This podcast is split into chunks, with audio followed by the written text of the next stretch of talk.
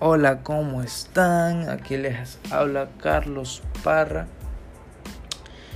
Seré su anfitrión en este podcast informativo donde les hablaré de una forma muy compacta en solo cuatro capítulos de un concepto general de lo que es una investigación de mercado, lo que conlleva hacerlo, la importancia de esto para las empresas, independientemente que se venda como producto, que se venda como servicio, de una forma general y muy detallada para entender un poco más acerca de lo que es